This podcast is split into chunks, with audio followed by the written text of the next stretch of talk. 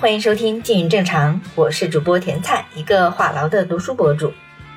这一期是跟着文学去旅行第二站台湾的下期，你将会听到共创的朋友们聊起台湾自由行时的独特旅行体验，还有更多环岛旅行中你不容错过的目的地。当然了，也会继续推荐台湾文学作品。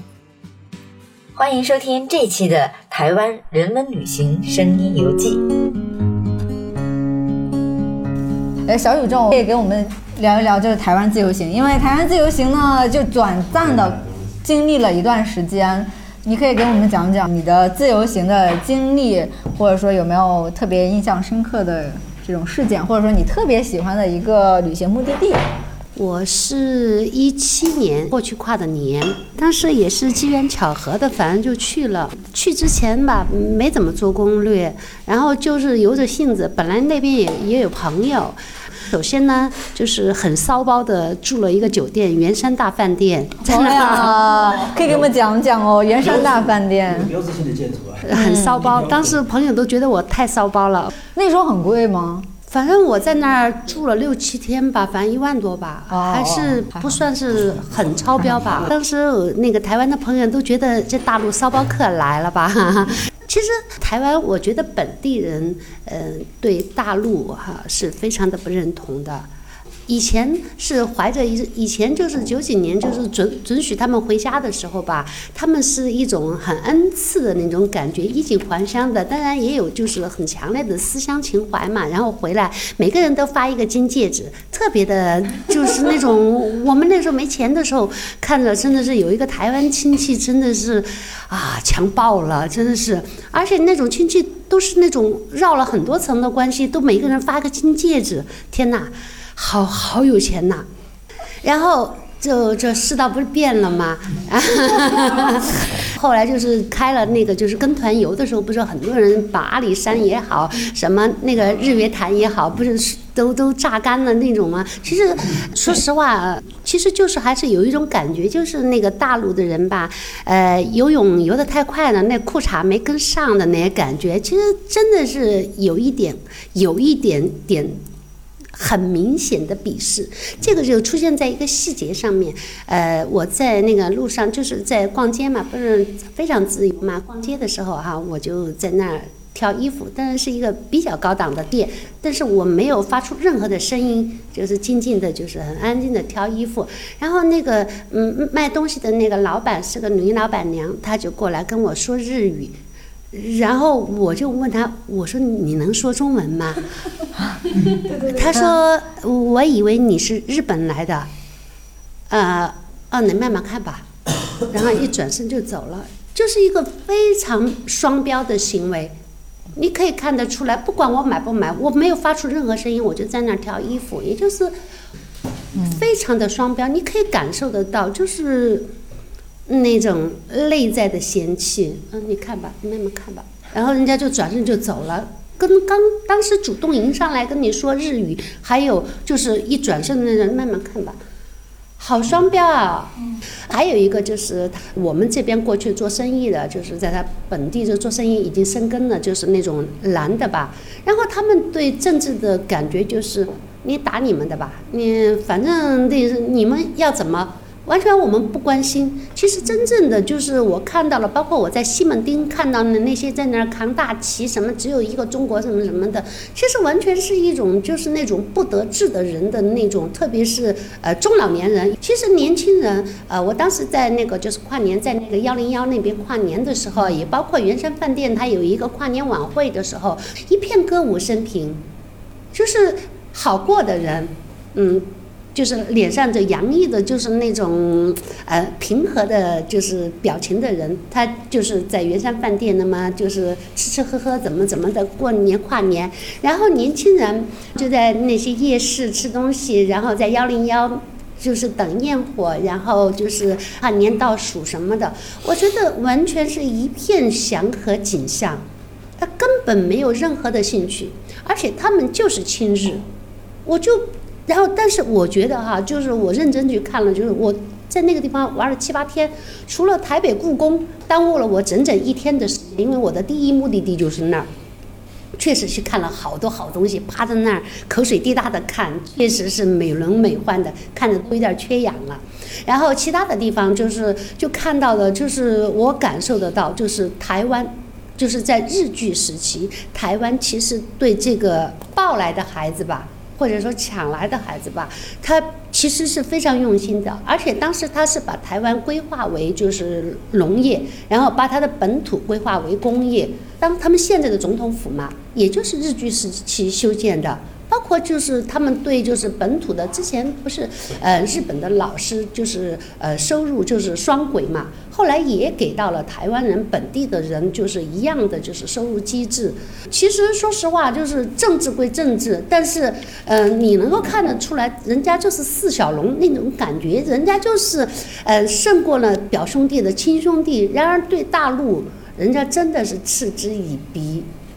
不管是就是呃 loser 也好，面容祥和的，还是年轻人，我看到的就是这样的。至于那些电视里面吵吵闹闹什么什么的，我觉得完全是一就是那种那种被掌控了的那种政治氛围，啊，而且就是呃很双标。你看就是台湾的电视嘛，你有时候晚晚上在家看电视的时候，你会看到，其实他们只是。就有就有些细节吧，非常非常的就是去刁钻，有一点点泼妇骂街的那种感觉，其实也不太不太喜欢的。但是我最喜欢的地方呢，还是呃，我当时去诚品书店第一家二十四小那个嗯店，我去打了卡，很多的繁体书是，但是但是我们的阅读习惯吧，还有我眼睛本来也不好，看起来确实很费劲。它但是它看起来很得劲儿。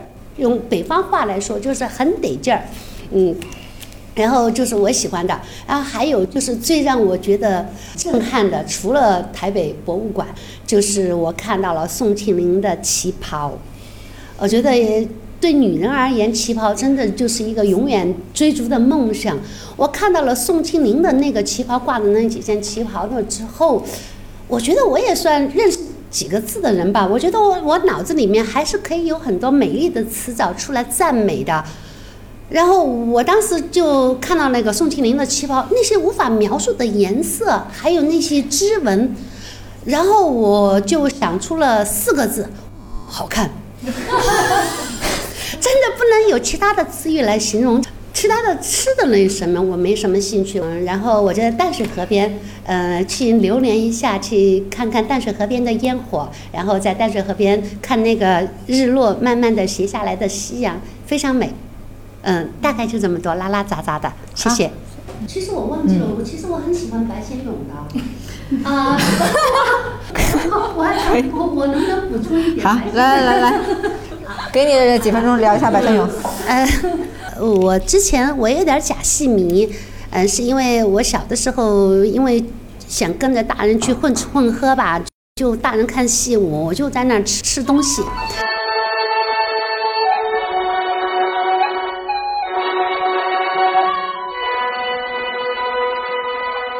然后就喜欢昆曲。第一次就是那种很正式的看昆曲哈，当时在那个北京的皇家粮仓看那个昆曲的演出。我真的是彻彻底底的被他那个水墨被吸引了，被他的那个腔调吸引了，然后那个孟梅人转世什么的，然后就开始就是呃就是把那个就是白先勇对那个昆曲的，就是说还有一些张张张永和啊什么的，就把它仔细的翻过来研究了一下，然后才彻底的发现哈，就是当时被白先勇的那张照片镇住了，有张照片吗？哇，我想这就是传统中书生的模样吧，对吧？嗯，今天没带白先勇的书，他的照片确实都那个照片，对吧？啊，然后我觉得，我觉得他的那个照片就配得上昆曲的美，后来就成为白先勇的书迷。然后最近一次看那个白先勇的书，看的就是落泪，就是深夜落泪，就是看那个就是。树犹如此，树犹如此。它是一个对，就是散文集，其实是。其中有一篇文章，我看到落泪是那个第六手指还是第六指头，我有点记不清楚了。实际上，他就是把他们家里的家事写出来，是他的那个姐姐二十年了，就是因为就是第六指，就是他被忽略，他一直是被母亲很忽略的一个孩子。他们家不是十个孩子嘛，就他妈妈还是很不、很不、很、很不容易，很就是很难。虽然说是豪门。但是也有很多不如意的事情，包括白先勇到了台湾之后的一些经历，还有他在就是嗯，在就是虽然说小诸葛在就是战事当中嘛，跟就是蒋介石的一些各种各样的矛盾什么的哈。白先勇的书，他看起来就是之前我也喜欢蒋勋，但是更喜欢的是蒋勋的声音。但是我觉得蒋勋就是跟白先勇比起来哈，我觉得就确实呢薄了点儿。对，咱别跟他比了，咱们就说白先勇。啊，白先勇，大家就说白先勇，然后他就讲白先勇，他就特别能够描述，就是我们看不到的那种东西，就是坐飞机过去的人吧，坐飞机过去的人，他们在台湾的种种不如意，然后特别是跟在台湾出生或者是带过去的，就是第二代要彻底的融入了，就是台湾的，就是那些家庭矛盾。他写的特别入骨，而且特别真实，他完全就是给我们补充了一个就是我们无法看到的世界，而且那个文笔，我觉得确实是家学渊博，对他比较古典。嗯，对对对，是受了美国的西方的教育，但是他其实对，但是他的骨子里面的东西，那个就是西方的东西，只是他的外衣而已。他可以说英语或者怎么怎么地，但是他的家学注定了他就是一个古典的，我们最向往的那种境界。他告诉了我们，就是你们看到的光鲜，只是你们看到的。我觉得就是这个，让我们普通人就是意识到了，其实每个人生活其实并不是那么容易。不管多么光鲜的人，其实有些事情你仔细去了解了以后，其实你会觉得，其实普通人生活起来其实也不算太艰难。特别是第六指，当时我是十八号的凌晨在家里读这本书，看的就是最近一次被书感动的落泪，就是这一本书。好，谢谢你的案例。谢谢。今天感觉提到最多的就是白先勇，是吧？对，白先勇除了刚才说《纽约客》《台北人》呃，这个就是短篇小说集之外呢，《树犹树犹如此》是他的散文自选集啊，几乎谁看谁落泪吧啊！你们可以自己感受一下。我在上大学的时候 见过白先勇先生一面，是因为他那时候正在推广那个青春版《牡丹亭》。他过来就是真的，相当于过来站了一个台讲解了。对对对对，但是你能发现你见到了一个活的，那是是吧？实体。唐文是瑰宝，但是他的那种气色呃不太像特别老的老者，对我感觉他仍然有青春气。好了，不 care 他的那个外貌了。对，呃，白先勇后来，因为他老家在广西嘛，哈，他跟广西师范大学出版社关系还挺好的。他好像后来出过纪念他老爸呃白崇禧的一个，你说照片集也行吧，反正就是他选了几百张那个照片。呃，白白崇禧好像是白，就是好像对对对对对，祭祖吧，回家是祭祖吧。呃，他出了对，有那那个其实也也挺好看的，就是嗯。里头其实写了很多，特别是内战时期的那个关键节点。白崇禧也是一代传奇吧。呃，我们下一趴呢，就纯粹聊聊台湾的旅行。你们去过的这些目的地，可能背后都有一些像是艺术家、导演啊、作家，他们可能在那里出生，或者是专门去写过那个地方。然后我们说到那时候再说。我们呢也仿照自由行环岛的那感觉，我们也来一个环岛。大多数的去台湾环岛，尤其是第一次去台湾的，基本上都是要环岛游嘛。大家大多数选择的是逆时针，这样从台北然后到台中、高雄，从屏东然后再往花莲，嗯，再往上，对吧？嗯嗯嗯嗯。好，那我们也这样呃绕一圈儿。光台北可能就要说一半的这个时间，就是台北以及台北的周边游。那我们不妨就聊一聊台北。虽然说台北是目前它的一个这个像首府哈，但是事实上在台湾的历史中呢，其实它之前的那个时候是在台南的。台南是那个李安成长的一个地方，嗯，对他对台南的那个回忆和印象特别好，就感觉台南孕育了他的那个分，他所以台南它是更更旧一点，所以台北呢，它就是感觉更新一点，或者说它新和旧都有。那我们来嘴上游一下台北。刚才呢，由小宇宙开始哈，他讲到了两个地方，一个是诚品书店，包括还有台北的故宫嘛哈。那我们可以先从诚品书店开始说起，因为台北感觉跟其他的省会不太一样地方呢是，那边文化气息比较重，就是它比较注重这个这个译文部部分，所以它的那个文创的这个园区，我去的时候是专门去看它两个文创园区的，呃，但是事实上呢，它其实有点像是北京的七九八那种感觉，但气息比那儿，对，那气息感觉更更平易近人一点点，对对对对，就卖的东西不贵，我觉得这是一个非常重要的支撑。那我们先从台北的这个文艺的这一面聊起吧，有没有想先聊一聊你所理解台北的文艺在哪里？台北的文艺，嗯就我当时是爱彼迎，然后住的第一个是一个就是呃摄影师的家嘛，然后他在爱彼迎的照片就是他的标题署名就是摄影师的家，然后外面是一个就是很普通的阳台，但是有一些绿植挂下来。然后阳光照进来很好看，她本来也是也是一个很优秀的一个女摄影师，但是是很中性化。他给萧敬腾拍过就是就是照片，还有一个呃国内上海比较出名的一个品牌 EP 雅音，然后她也是主摄影师这样的。她基本上的话就是台北和上海两边跑。那她为什么去做这个民宿？那她说是因为在上海的时候，她去住的这个民宿，然后他这个民宿的老板是一个就是纹身师，那所以说他的纹身也越来越多。那当时在他们家的时候，就一块儿看了一场电影，我们当时就在聊电影。他们说，就是基本上来台湾旅行的年轻的人都是，不管是年轻人还是老年人，其实基本上就都是文青。但是我当时是很否认的，我说我不是文青。就聊大家喜欢的电影是什么？我说我最喜欢的电影是那个《盛夏光年》，我不知道你们有没有人看过？有看过，对对对。然后我说我最喜欢的电影是《盛夏光年》，然后他就说那你一定是文青，喜欢《盛夏光年》的都是文青。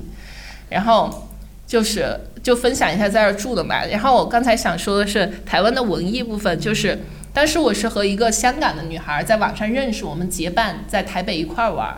然后当时我们是从台北。骑车骑行，然后骑到淡水，那一路上呢，就是那种阳光呀、蓝天，然后包括说经过稻田，就尤其经过稻田的一刹，其实脑子中就突然就想起了周杰伦的那首《稻香》，就所有的画面就都在眼前了，我也情不自禁的哼起来了，包括说他的心情，他的每一首歌。其实都是在这样的环境下创作出来的，你就能感觉说，哦，周杰伦的歌就是代表了台湾，就是代表了台北这样的。然后刚才说到就是那几个文创的园区的话，像北京的七九八，更多的时候其实就是一些就是年轻人去打卡，可能去过一两次就不会去了。对，没有什么意思。包括说像就是深圳也有一些文创，其实根本是没有人气的，一旦火过了以后，但是你在就是台湾的。不管是松山，还有一个是华山的文创，你会看见有有很多家庭推着轮椅出来，带着狗出来，然后带着婴儿出来。那他们的那种文创其实是已经是融入进了他们的生活，包括说就是卖的一些小手做的东西不贵，然后也特别的就是适合这样的。当时我在台北的话是待了七天，然后给自己设定了几个。要去做的事情就很慢的。那第一个就是要在台北去吃一顿日料，因为觉得说他当时是被日本管理过的嘛，然后就去吃了一个就是比较高端的日料。然后没事儿的时候就去各个大咖啡店就去坐着。然后还有就是去了台湾很多就是歌手出来的一个酒吧，叫那个 Easy Five。然后像。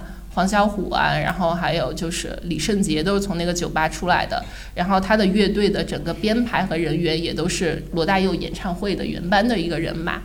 还有的话就是去到了九份吧，其实九份日本游客特别多。我觉得它更像的就是一个挂了红灯笼的一个山上的一个古建筑，然后所有的店都在卖义乌的小商品。对，这个是九份给我的感受。那我觉得九份它用红灯笼，还有用一个《千与千寻》，包括说像《悲情城市的故事》，就把那么的那么小的一个地方带火了起来。那我觉得这也是台湾文创它一个先进和聪明的一个地方。后来吧，是住了一个就是女飞行师的家，你还挺会选。对，然后我选的基本上房东都是。两个女孩儿，然后现在回想起来，应该是住的都是两个呃拉拉的家，跟那个女飞行员就聊到大陆这边，上海那边就是买房子需要靠积分这些，然后他们就觉得特别搞笑，因为在台湾那边的话，就是所有的房产和地都是世袭制的，这也是刚才听你说的，为什么大家不去赚钱？对，因为他们不用买房，然后房子都是可能都几十年的历史那样的了。对世袭制的，大概想到的就是这么多。然后整个台湾给我的感觉就是有人味儿，哦，包括说我第一次去环岛的时候是去跨年，跨年的时候就是他们的街头基本上不管是大街小巷都会出来摆那种祭祀的东西，这是在目前在大陆是很少看见了，除非是农村。可以放放个烟花吗？现在我不太清楚，我第一次去的时候大概是一七还是一八年的时候，然后。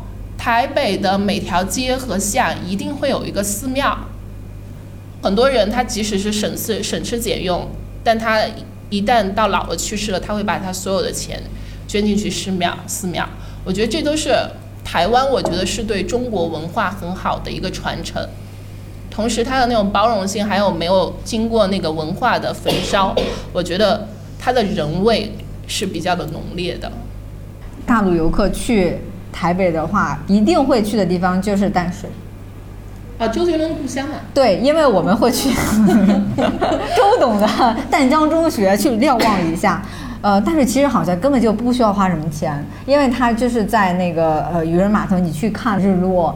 氛围特别好，我记得那天，也虽然仍然是有很多人，但是并没有特别吵闹，因为他那边有一个有一些户外的街头艺人在唱歌，而且唱的全都是周杰伦的，嗯，就会对我们这些大陆游客更有感觉，随便坐在那里，然后一直等那个太阳完全就是落下去，落下去之后呢，你就在淡水去逛他们的夜市。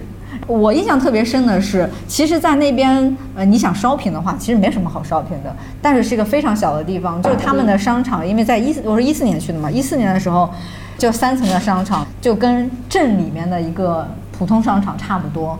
对，淡水有点像一个小县城。对它，它非常小。但是你刚才说的人为，我能感觉到，因为他们。即使是那些街头艺人，我感觉随便一个都可以拉到《中国好声音》里面去。嗯，对，就就素质，我说那个唱歌的那种素质都非常高。所以你白天看完周董他的那个学校，然后其实学校是不能进的，大家都是不能进。你走过他拍那个不能说的秘密 那些某一些路，可能晚上沉浸在这个夜市，然后还有就是街头艺人的歌声里面。哎呀，我觉得那种文艺味道已经有了，不需要再添加其他的佐料了。其实我感觉去台北玩的时候，我好像并没有花什么钱。包括刚才说到我们去文创园区，你吃点什么东西和买点什么，我记得都非常的便宜。在台北，可能是我选择方式就没有跟高消费这个东西有任何关联。嗯，对。可能你喜欢去吃的那高端日料，是你就想 就是想尝试一下，就是我也不知道为什么，就是想在台湾吃一个日料。可能就以前看的电视剧里边那些男女主角会，就每次特别隆重的约会都会去台湾的日料店下。哎，我还去了那个就是陈幼卿他们老去吃的那家烧肉店。哦，就是那个陈幼卿那个吗？我可能不会爱你那个，对对对对对，我还去了那个。对，我觉得就是看了影视剧去打卡的应该有很多。接下来我想重点说一下，台北其实因为它有了某一些街巷，包括它有非常好的高校的资源嘛，像是台大，然后师大，呃，他们那边夜市就不用嗯说了。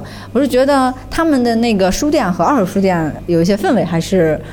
挺好的，包括像是成品，我觉得成品很多时候就成为一个乌泱乌泱去打卡的一个一个一个地方嘛，所以更多的时候都是在十点以后去，但是去的时候那些人仍然非常多，就大概是一尾的一百倍人数的那种感觉。但是我发现，在那边反而不好买。其实当地人也是，买书其实往往会去那个二手书店，挑书会去逛成品，这也是他们的一个现象。因为大家其实都想省钱。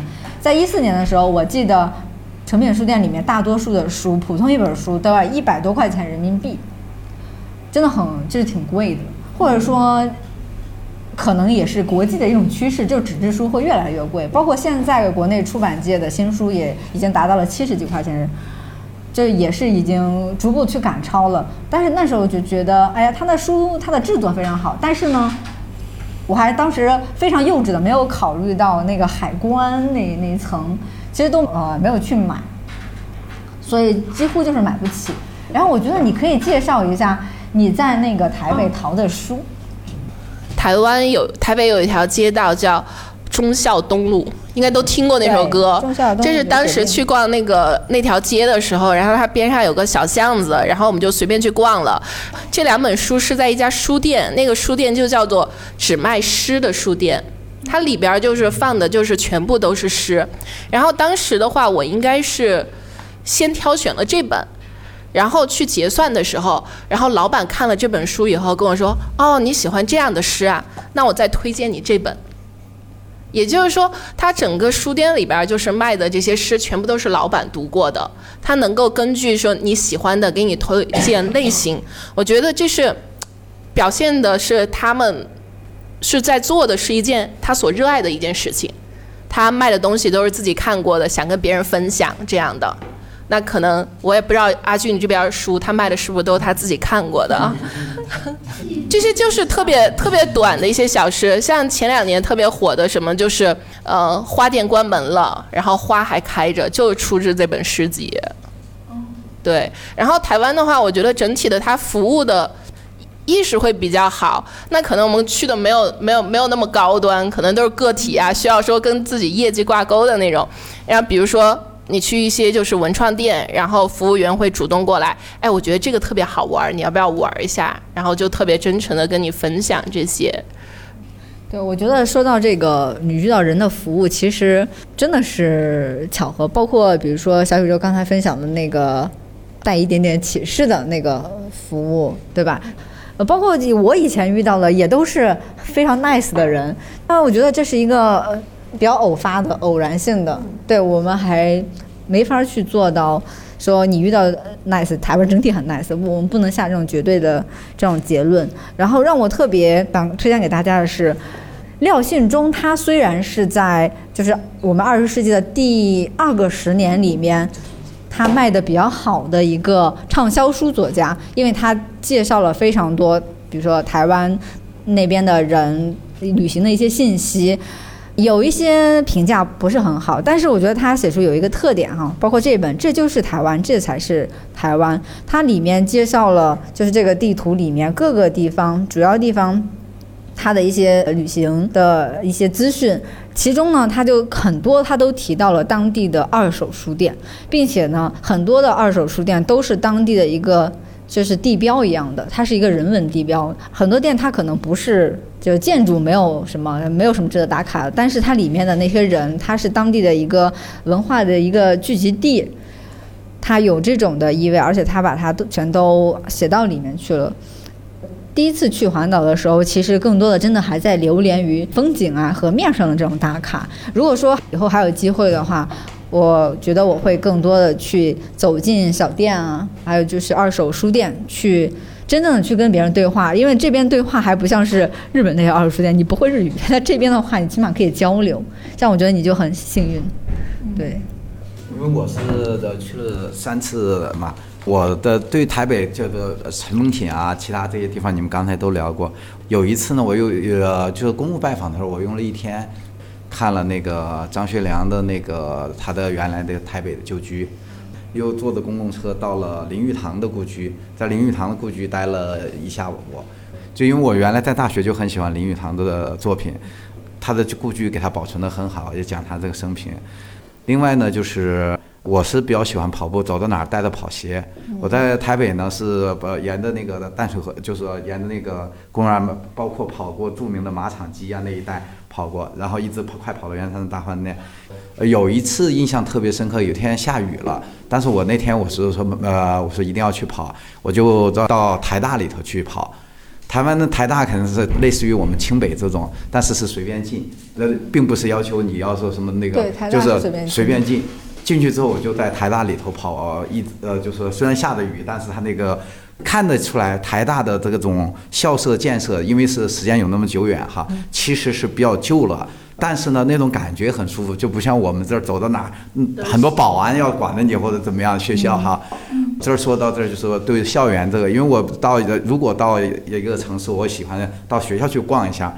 在台中的时候呢，我就专门去了东海大学，本来是去看那个贝聿铭的那个那个有个很牛的设计那个教堂嘛，对但是呢，看完了那个之后呢，我就呃小孩儿和家人在那个草坪上玩儿，我自己呢就信步的走到他们那个一个图书馆，那个图书馆是他们历史系的图书馆，我直接就这推门进去，就找了一个他的这个阅览阅览室。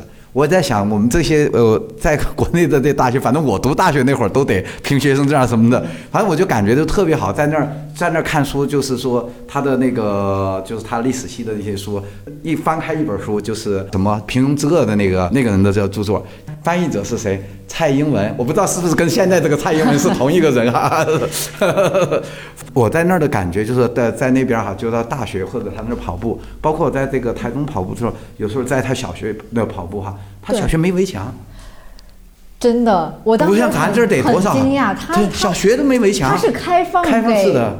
就是是市民朋友市民的对学生也可以用，市民都可以用，包括大学都是开放的。它这些是没有像咱们这儿这么多围墙，这么多保安。没有那么多防备。对对，哎，非常感谢，因为这个校园里面是文气最最浓的嘛。对你去了台大，我是去了花莲那边的那个东华大学，因为当时它被评为最美的学校，但是去了之后吧，可以有待商榷，但氛围很好。师大夜市附近。大家还有呃其他想再补充的吗？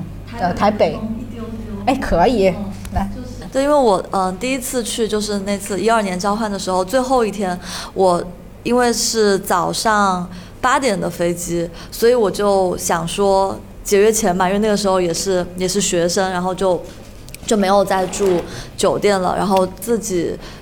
找了找了半天，就是有没有二十四小时的什么东西，结果发现就是在应该是比较市中心的地方吧，西门町或者是哪里有一个漫画屋。我不知道你们去台湾的时候没有发现，就他们会有那种，呃，一个书店，但那书店全是漫画，没有任何其他的东西，就是一个漫画屋。然后呢，我就查那个在 Google 上查，他们是二十四小时的，我就不知道是个怎么二十四小时法，但反正我就拎着我的箱子就去了，想说大不了就坐一晚。然后去了之后，因为我自己不是一个很喜欢看漫画的人，就嗯一般。然后呢，去了就面对那种反正各种各样漫画，我应该只看过柯南吧，从小到大。然后我就问那个对，问那个老板娘，我说有没有什么推荐？但我也不记得当时给我看的是什么了。他就他就说，哎，你是拎着箱子要干嘛？反正就很热情嘛。我就说我明天一早的飞机，然后我查了那个机场大巴怎么怎么，我今天就想在这边就待一晚上。他说，哦，这样的话，那我们这边有包间哦，要不然你就去包间，还可以休息一下，直接把我领进一个包间，然后是有榻榻米的那种，然后就让我在里面休息。然后那天晚上呢，我就一直在看台湾综艺，就根本没有怎么看漫画。最后就是综艺到可能半夜的时候已经没有什么好看的了嘛，我就把那个呃就就出去呃拿了拿了几本漫画书进来，然后我发现店里面已经没有人了，就是老板娘也不知道去哪里，就就我一个人。我想说心这么大吗？然后反正他就把被子啊，还给我准备了点吃的，我就在那个漫画屋里面就过了一晚上。第二天早上应该六点过我就起来了，起来之后，因为他跟我说你怎么走，然后我起来了我就走了。然后那段经历我就就觉得很印象很深，所以以至于后面我有一次在广州也是滞留，我我也没有住酒店，我就去了一个二十四小时的书店，所以包括那个成品里面，我就一直对书店有一种这样的感觉。然后没有想到当时第一次去台湾时候，最后一夜也是在一个书店度过的，就很有意思。嗯，好，的确是挺有趣的一个经历。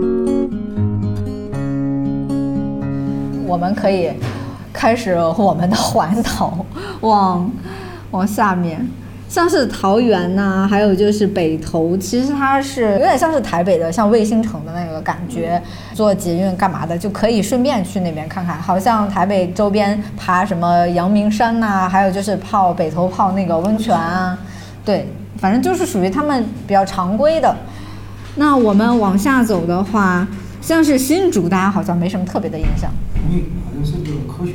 那就是没有印象呢，其实也是代表了大家对台湾的这些地域上的一种认知，就是他如果没有出特别有名的人，没有这个影视剧的这种关联，你对他就是完完全全陌生的，你没有这个名字你都不熟悉。那我继续往下，像是苗栗这个地方，其实也很少去的，很少人去。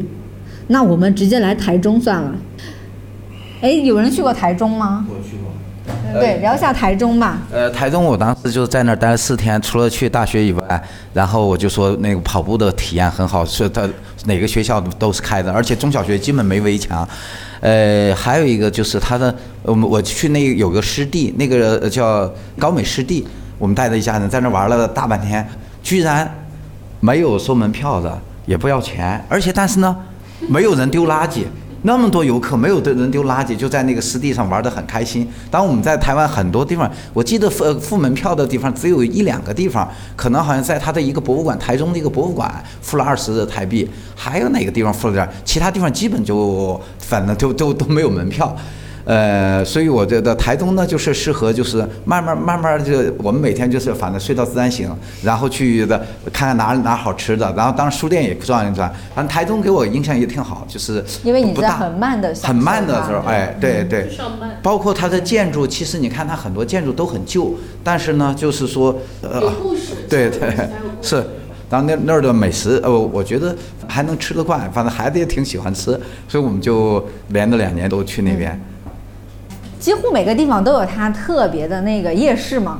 但是因为比如说自由行断了之后，包括疫情，我们其实很难想象那些夜市里面那些小摊贩他们是不是有一些还以以此为生，我觉得也挺难的。对，因为台湾的这个旅游业里面，其实疫情，受这影蛮肯定对他们影响比较大。包括嗯就大陆呃客少了之后，对他们影响也都非常大的。对对。OK，刚才和山谢美提到了那个高美湿地嘛，哈，啊反正它就是一个看日落的地方，大多数人会推荐四五点钟去那边，对呃，然后本地游的话，基本上也会推荐包一个车去那边。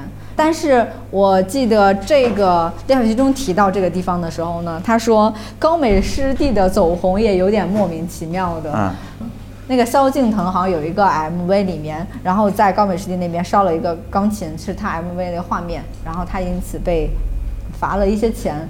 高美湿地特别适合，就像您就是全家，带孩子特别，他那个就是你看的是在海里海上海海水是不是没过来那个，嗯。你看着是沙子，但你脚陷不下去，而且有很多小螃蟹爬过来爬过去的，呃，所以我觉得挺适合的带娃，是个遛娃的但是但是。他特别提到，高美湿地其实是当地居民是不建议直接光脚然后去到那个湿地里面去的。包括像《看见台湾》那个纪录片里面，其实也有高美湿地这个篇章嘛。嗯，是我觉得那个纪录片特别好的是，它不只是说在体表现呃台湾这个土地的这种那种壮美，它更多的是说它在反思，就是人类对这个地方对这片土地的一个影响，包括湿地在减少，然后山地被破坏，然后海洋有污染，然后海岸线的那个退缩等等等等。它其实是一个批判和反思精神的，它不是一个我们台湾棒棒棒的那个叫好的。对对，就是临时插一句。那我们台中往下一点点彰化，我记得就是那些年，对，我们一起追的女孩，对，嗯，但是好像也没什么人去。我看过，我看哭了，我哎呀，人家很年轻的。其实那个片也很久了，因为那个九把刀，他们老家在那个彰化，所以他有一些电影里面有些东西都是拍就在那个地方拍过的。我们再往下吧最。后我就说这这这俩人这这那么好，就为什么会分手呢？然后我们往下走，呃，南投，南投是一个非常特别的地方，因为台湾其他的那种地区，它怎么说，它会靠点海，南投是唯一一个是全都是山，它在山地里面。南投有人去过吗？南头去那个地方，好像大部分还得去当地包车，那边好像有那什么来着，呃，亲近农场之类的。那我去过，那我去过。嗨，我去过 清境农场，就是当时那个我还在那儿住了一晚。当时就是王菲拍那个哪个牛奶的那个广告片是在清境农场拍的，然后清境农场的主要节目之一就是就是剃羊毛，也没别的了，就这些。啊但是它的主要是那个金三角会过去的老兵在那里。哦，对对对，在那儿种茶。对，在那儿种茶最最初去开拓的是金三角退过去的老兵。对对对，但是蒋经国把他们安排去那儿种茶去了。对，哎呀，南投啊，人家南投你知道有啥吗？日月潭呀。哦，还有日月潭。就 我我我知道日月潭啥样，所以我还的时候我根本就不会想去日月潭。你们会想去日月潭吗？我会想去日月潭，是因为小时候就是我父亲给我讲睡前故事，就有一个日月潭的故事。我不知道你们有没有标志性的啊？对，什么一条龙就上天又把月亮吃了，又把太阳吃了，就那个日月潭的故事，就小时候的睡前故事，所以对日月潭是是有是会有情怀的。没想到日月潭是在那儿，因为我们对南头很就是这种名字很陌生的。然后再我们再往下，嘉义你们有听过吗？嘉义有听过，但是听过，但是没有去。呃，OK，那我们 自由行就把它 pass 了。然后往下就是台南，台南刚才也说了，其实台南有一个赤县楼，反正是一个挺挺有历史文化内涵的一个一个地方。台南有去吗？台南也有挺大的一个夜市的。台南有什么特别的印象吗？台南吃小吃多，但是我发现台湾啊，很很难现见到我们这种的大餐厅，都是那种就是一个门面，或最多再加上一楼上一个，就是就基本就是一伟这种规模的餐厅，基本上是啊，很很少见到那种特别大的，觉得这个还好，哎哎。这个我觉得还好。小门脸儿。呃，那但是呢，而我在在台南，我这后来是离开台南那天去了一个他们当地的一个可能是比较比较比较好的一个五星级酒店，反正我吃的仍然是我就说就在五星级酒店里头，它的食材和这个味道是肯定是比我们这个这个五星级酒店一般遇遇到的这个就是说味儿道要好，而且不贵，其他没有什么呃 这也是一个挺有意思的现象啊啊就是即使你在那边玩过几次，但是你不一定有某一种东西有印象，它必须要跟你记忆中的某个东西有所连接。比如说像文学影视的、音乐的，有任何跟台南连接吗？没有吧？如果没有的话，可能就会更弱化。嗯那我们继续往下吧。那高雄，高雄大家应该都路过过吧？如果是去垦丁的话，嗯呃，有谁想聊一聊那个高雄吗？高雄我我的印象就是当时住的那个酒店好像是高雄比较好的一个酒店，然后它中间有个洞，然后那个领队跟我们说就是说这个楼的风水不好。你信来，我是第二次去台湾的时候去的高雄，然后那次也是就是度蜜月嘛，虽然是跟我的前夫，然后每次都要 Q 这一块，哎呦，来来来，对，然后然后因为他是一个咖啡师，所以当时我们去台湾最大的一个目的就是去探访台湾的咖啡厅。当然台北很多就不说了，但是高雄没有想到也很多。我印象最深是，呃，那次我们全是住在 Airbnb，包括在台北也是住了一个别人的家，我们 share 了一个卧室嘛，就很有意思。在高雄是住的一个。就是一楼的一个房子，然后那个主人还给我们了脚踏车，然后我们还可以自己骑。当时从那个地方走出来，就是很破的那种，类类似像弄堂胡同的那样的地方。然后呢，就被真的是被咖啡的香味吸引了，因为它味觉可嗅觉可能比较灵敏。然后一大早就顺着那个味道，然后我们就看到一家家庭的咖啡馆。台湾有很多很多这种家庭咖啡馆，我们进去之后发现是一个大叔，应该有五十多岁了，就是不是那种年轻人，不像现在就是国内开咖啡厅都是年轻人嘛，女孩子想要开个咖啡厅啊什么的。那那个就是一个大叔，他就说，呃，他做了，呃，他喝了几十年的咖啡，然后怎么怎么样，就一看就是非常技术娴熟，然后挑的豆子也很好，然后跟你聊了很多。呃，然后我们就问他说，哎，那在高雄有没有一些什么店可以去了解的？他就跟我们说，哦，你可以去。呃，我忘了具体是哪儿，应该是他们那个文创园区有一个比赛的大师，说他在那儿开了一个店。你们如果要去找豆子的话，可以去问那个；如果你们要去了解设备，又可以怎么怎么样，就非常 熟练。我就觉得这就是一种生活方式，其实就跟 callback 我最开始讲的，我觉得真的经济到了一定程度之后。就不用那么卷，你真的是可以去追求你想要的生活。也许有人的想要的生活就是简简单单的每天打打零工或怎么样，那像他们的生活就是开个咖啡厅，小小的，也就可能这一间这么大吧，然后前面是一个柜台，然后两两夫妻很有范儿的感觉。嗯，这个就是我当时觉得，嗯，高雄给我一个很印象深刻。第二呢，就是因为我很喜欢罗志祥，然后当时就是因为带着他的滤镜，然后不是什么转角遇到爱啊那样，好像就在高雄拍的嘛，我们就有去打卡那些地方，那个什么美丽岛地铁站啊，那些你觉得美丽不？不美丽，嗯，就是挺暗的。对对对，但是呢，就会觉得带着滤镜，你就会记住和感受很多事情。所以说，我觉得以后去哪每个地方，其实都对他要有一些感性的认知才会。哎，喜欢五月天的应该也很会很喜欢这里啊。嗯，那我就就我就喜欢听五月天的歌，对他们本人就是真的没有没有特别粉人。但周杰伦我也很喜欢，昨天的那个三胎事件黯然神伤了很久。对啊。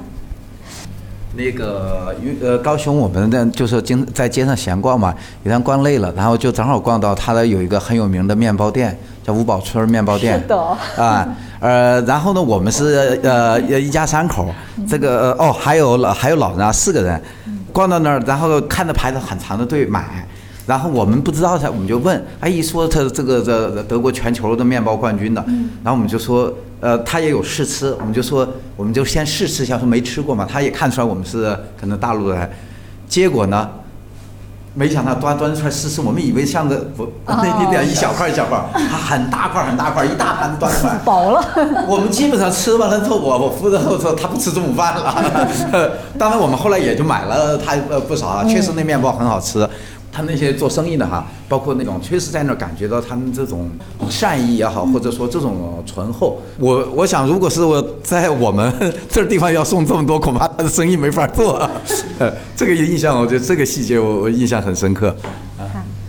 我去高雄的时候，因为我挺喜欢逛那个文创园区的嘛，所以我去他们博二，对，这个博二。呃，反正他有一些那个摄影展，反正就是能开他开门的那种呃展览，反正基本上都看了遍。但是你让我现在回忆，肯定是没有了。我只记得那天是比较闷热的，然后中间还下了雨，但是我们冒着雨还去了那个旗津。旗津是一个其实有点类似于一个小岛小渔村的一个一个样子，然后我们就去做旗津的一个小环岛，然后就骑着就是小电车嘛，然后那段给我的印象就。怎么说呢？仿佛自己是台剧女主角，不知道为什么给自己加了那么多不灵不灵的东西。然后我印象很深的是，它即使是一个很小的在旗津小岛上的一个博物馆，就是有一些贝壳啊，就讲了一点点就是海洋的这种小生物，主要是贝壳。然后它都做的非常的呃精细，我觉得它的工教和这种导览的东西是做的比较用心的，因为它。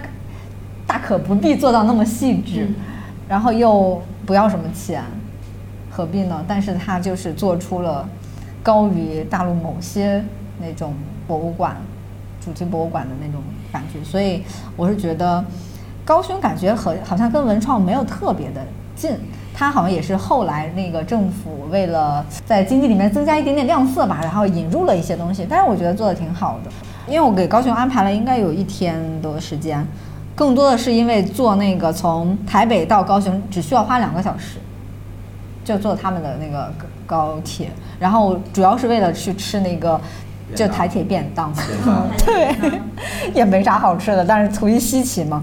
我们路过高雄，更多的是为了要去屏东那个垦丁，所以你们从高雄到垦丁的时候是用什么方式？我坐的是大巴车，就是他们的旅游专线。好，我们现在终于来到了垦丁，因为很多就是大陆游客，包括台湾本地的，基本上冷的时候都会去垦丁的。垦丁就有点像是一个中国更大对陆的海南。对，有点像是海南，但是也有人说它是一个海边的丽江，也有这种说法。对，因为垦丁那边呢，起码它还是有一些影视，像《海角七号》就在恒春嘛，包括那个打卡的那个阿佳的家，对吧？它好像没啥意思，我在那儿打卡了，在那邮局傻兮兮的拍了一张。对，更多的是我觉得肯定很有活力，它感觉就是一个青年人的一个地方，就是而且大家每一个人都很会做生意。晒黑的彭于晏的感觉。去过垦丁的朋友要不要分享一下？来来来，因为那肯肯定我当时呃小孩是最比较喜欢垦丁，我们在那儿待了三天嘛四天，分享两个细节，一个是我我们是住的一家民宿，一家民宿的两口子，然后可能有有两个孩子，当我们看他的冰箱贴上，现贴贴了各个地方，后我们就跟他们聊，他说他每年他们要出国旅游，要出去，一般都要出去得三次。我就想，就是一个小就开一个民宿，然后能够就是说每年支持他们出去出境呃旅游呃三次，我觉得当时我还是的这个印象比较深刻。第二个就是我们当时玩儿，反正因为我们不就不是说特别要追呢，其中有一天我们就到他那个他肯定有个山顶公园儿，就是以前的那个比较早的那个呃当地的土著的部落，那个山山上很偏了，但风景还是不错。我们是坐车上去玩儿，玩儿完了之后呢，我们就说走一走，就一一路往下走，走快呃走到就是本来已经接近黄昏了嘛，走到就是天儿已经擦黑的时候，一辆警车从我们身边过，已经开过去了，然后又隔就就就开到前面就停下来，他是接上你们了吗？对对，接上然后下来问我们要不要坐，好像第一次我们说不做，我们说我们就想走一走，哎，结果个他们走了呃的往前开了，隔一会儿他又回来了，回来说这个这天黑了，你们走不安全，呃，你还是坐我们的的车。其实台湾就是从这儿看出来，我们的经济是它的警车实际上就是我们那种类似于微信面包车、微长安车，类似于我们原来那种长安车那种啊。我就感觉他们那个就是警务人员啊，还是非常的善意。后来我们就还还是坐他的那个车回来了，下来的。我看那个鹿港小镇是不是在呃在在呃鹿港小镇不是不是这个地方的，鹿港我记得是在中间某一台，台中？那可能是在台中，对对，啊。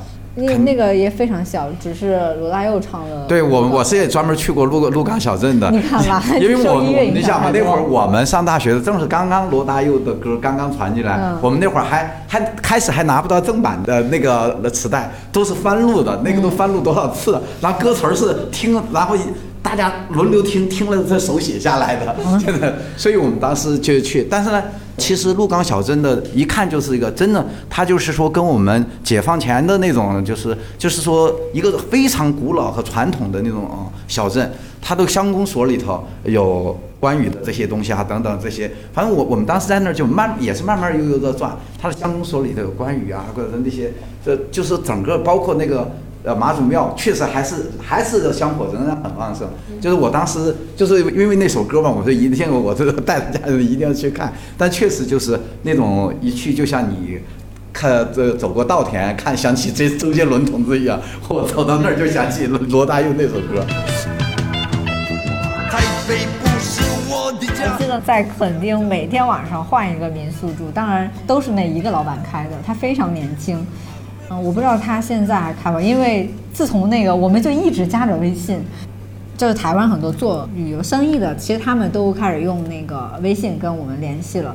我住的所有的民宿基本上都是微信，但是当时我那个联络还没有像你们那个什么 Airbnb 那种哈，就是那么方便，就没有特别的移动互联网那种程度还不深，而且我那个时候的那个还可以在国内用那叫什么来着，谷歌地图啊，就还没有完全强起来的时候，很多的信息是可以直接搜到的，而且呃，台湾他们都是有自建的那种网站，他们叫网路嘛，然后我们都是去他们自己的网页上面去下的订单，然后我包括我买他们所有的那个票也都是先提前在这边买好，就是打开互联网直接订就可以了。没有任何的限制，没有什么身份的那种审核，所以当时我就觉得，哎呀，互联网真的是为我们两岸感觉好便利。这肯定还挺好玩的，很好玩，肯定有夜海边啊，肯定的夜市、海边，包括在海海滨公路跑步或者骑车都很舒服。对，我之前是跟团，在肯定没有做什么停留。哦，我在这待了四天，我我。因为肯定它各个地方就是距离还有点远，所以。要自己要骑小电车，或者是就是包车玩儿，会好一点。因为我主要的婚纱照全都是在垦丁海边拍的，所以个人记忆里面对它还是我我很棒的。台湾旅行我们拍照最多的也是在垦丁，就是我们一家人拍的，而且拍出来效果最好的也是垦丁。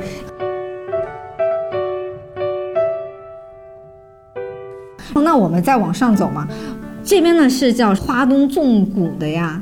就是到台东，台东再到花莲这这一部分，因为它是要走山线或者走海线嘛。走山线呢，就是在穿过，像大家提，就是尤其是蒋勋好像还写过一个池上日记什么的，就是池上它就是一个有点像什么呢？就是大农田，就是绿油油的，然后特别小清新的一个地方。坐那个火车其实也能看到，还有一部分就走海线，海线就是看那个海岸线那些被。什么风化、海浪侵蚀的那些那些奇景，但是这边其实就是交通的话，只能选择这两条。然后台东，你们还有什么印象吗？没什么印象。对，因为很多时候我们都直接去花莲了。你们会去花莲吗？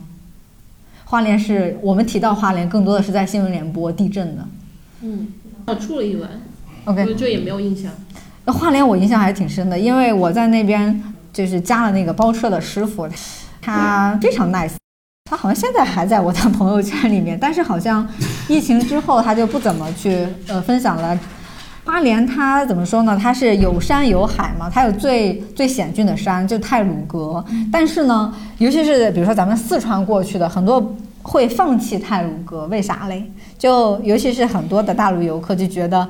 都是些小山小水小风景，有啥呀？就是个池塘，所以呢，他们对那那边的一些自然风光的景致呢，就看不太上。然后当时，而且我也是 pass 了泰鲁哥，主要是去了那个清水断崖。清水断崖它其实是在那个苏花公路，大家听过这个就知道，就是一个经常滑坡呀，有什么挺危险的那个路上，它旁边就直接就是那个。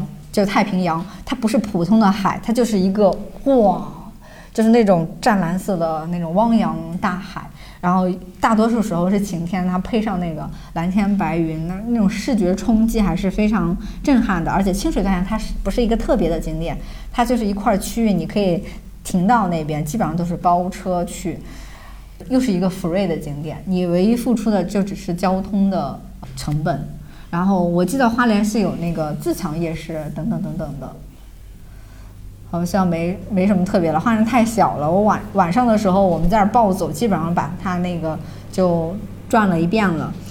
还有一个印象很深的就是，它是一个日本风味比较重的地方。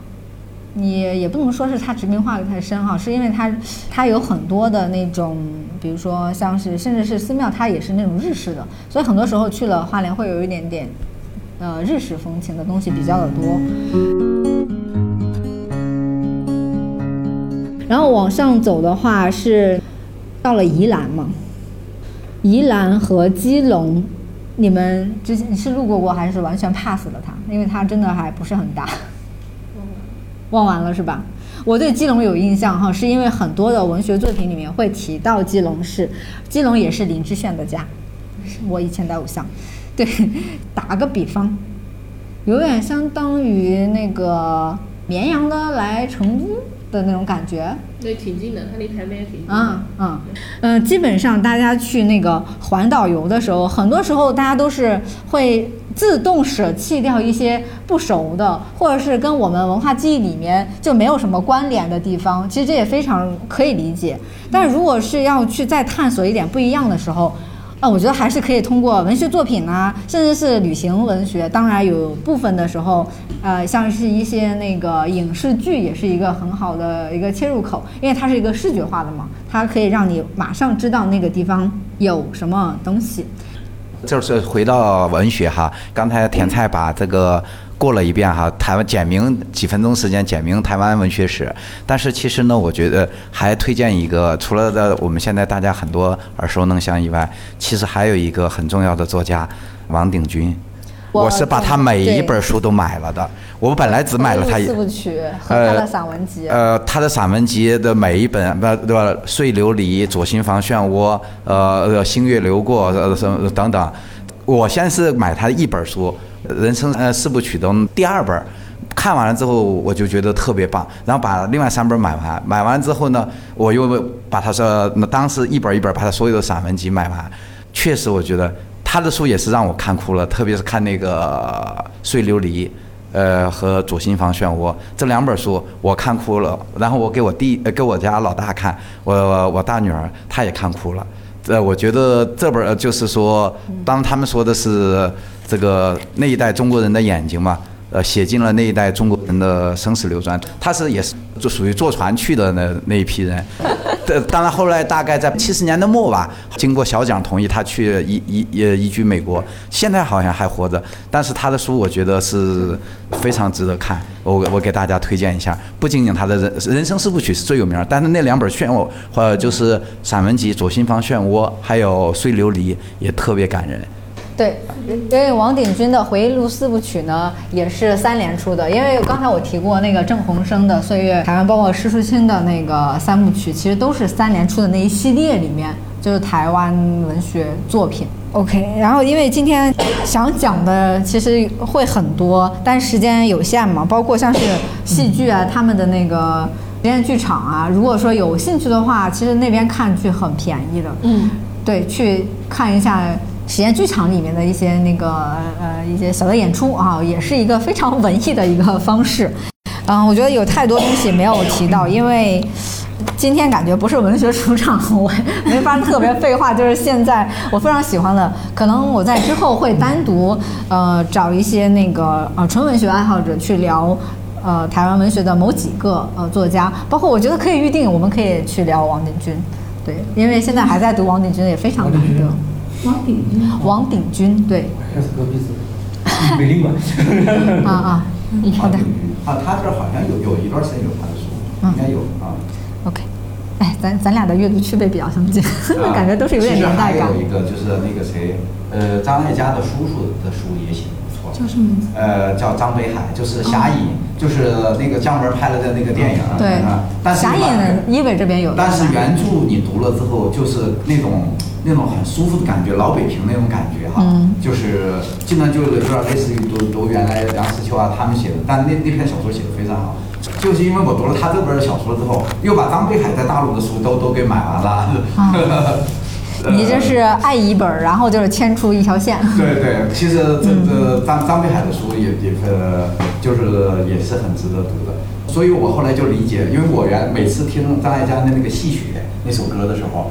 我也能听听哭，但是我的我当时就觉得你好感性哦，你总是在听哭看哭。不是，因为我知道那个，也就是说，因为我以前的历史嘛，看就知道，它虽然是一首歌，但是它其实呈现出来的那些东西啊，背后的其实很多东西，就那一首歌，我觉得都可以拍出一这个中国的这个呃呃魂断蓝桥也好，或者乱世佳人，就那首歌都可以拍拍出来。就是戏曲，张艾嘉的戏曲，你你个你去搜非常感动。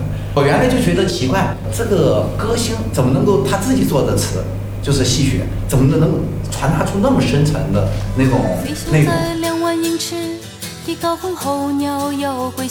杨照也提提到那个侠隐，所以我在想，你这么了解台湾，又三次可能还是不同的季节去了台湾，有什么地方让你流连忘返？如果你再去台湾的话，有什么地方你一定想去？我因为每每次都没有计划，就是在一个地方我就待个呃好几天。我是原来是计划慢慢每一次就在一个城市，就说一个假期只待一个城市或者一个地方。本来就说你你比方说花莲啊或者其他那些地方，我是希望以后去的。其实呢，呃，确实台湾你要说跟踪我们大陆的这种壮美的河山相比啊，它确实都是对小，但是呢，它就是很舒服。你所以说我没法说某一个地方让我特别想去，我觉得每一个地方待着都很舒服。但我现在还没把它其他地方走完，那么我下下一次去，如果可能再去的话，我可能是再去我以前没去过的地方。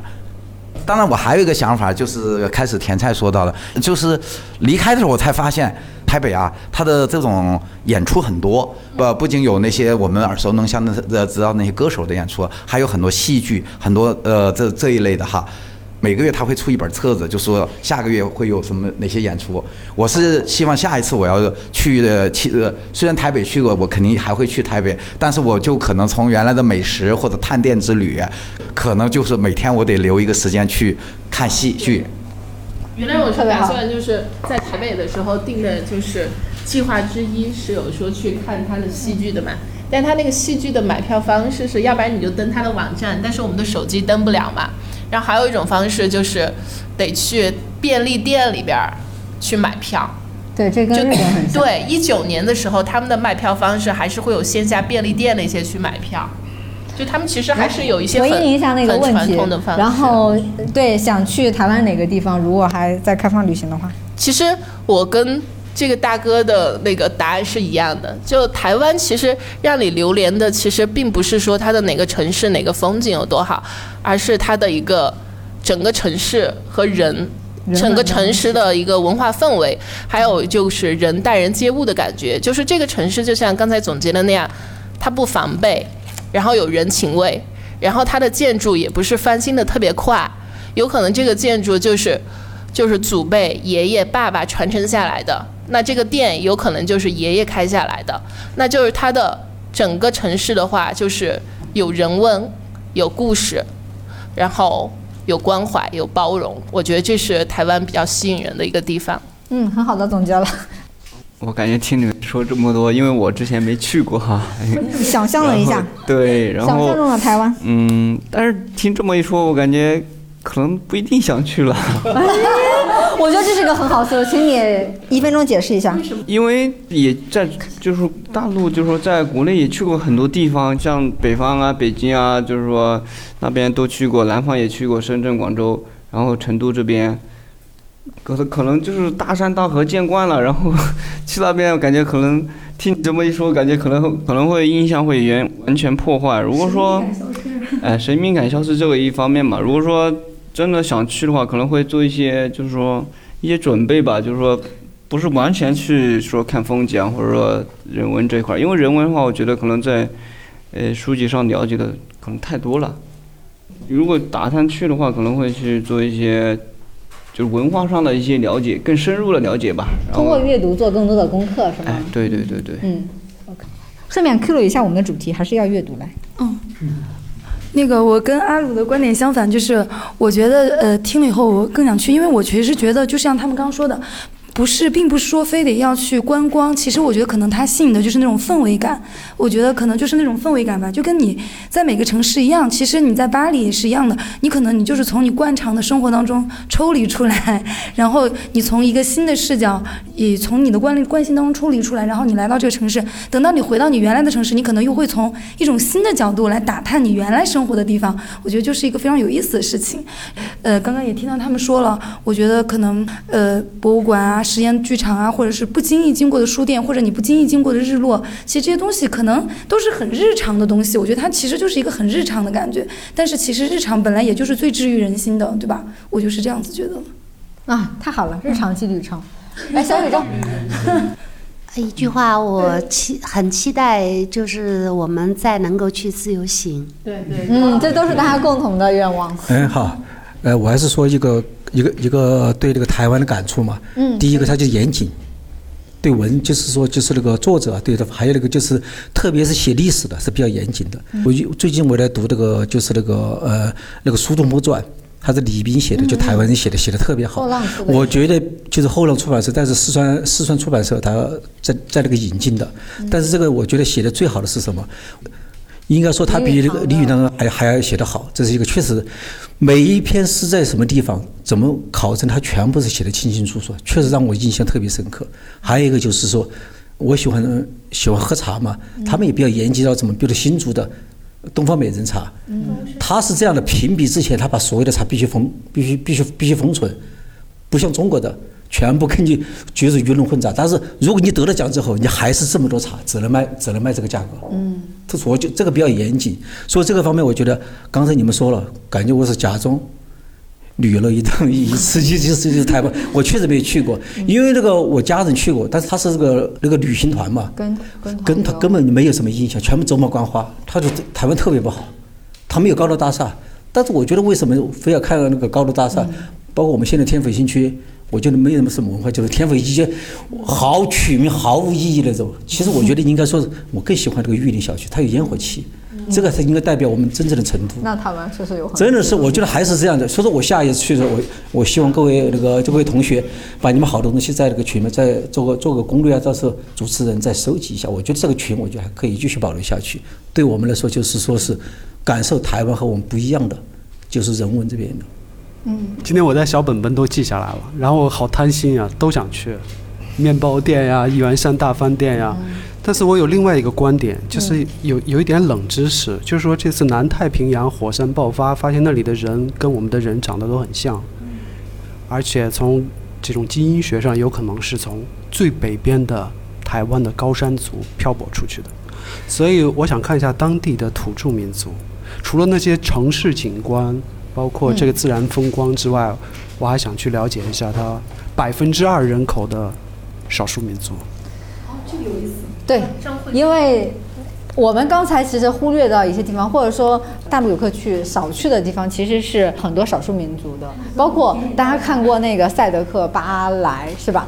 那可能还算是比较有名的，但是就是引入国内的关于台湾的原住民还有其他少数民族的，包括文学作品和影视，其实是呃非常非常非常少的。可能你知道的某几个歌手是来源于那边的那个少数民族，就仅此而已。当然，他们本地其实是有在去在保护和弘扬的。这里面其实有讲蛮多的，包括阮一中在他的那个摄影作品里面，他把非常多的镜头去对准了那些呃原住民还有少数民族。他是在七八十年代拍的，对，你可以通过这个去了解一下。当然，其实，唉，怎么说呢，也是一段辛酸泪吧。我觉得你对提的这点是一个非常好的，也是因为我们大部分人会自动忽略掉的，就是他们的原住民和少数民族，就百分之二的那个人口。对，其实是个共生关系，嗯，大家一直在流动。很棒棒，哎，你说。呃，我其实也是听过今天的分享以后，就更想去台湾转一圈，然后也是很多地方都想去，比如说那个小贝壳的博物馆啊，还有那些文创的地方呀，然后包括想去垦丁看一看。希望可以。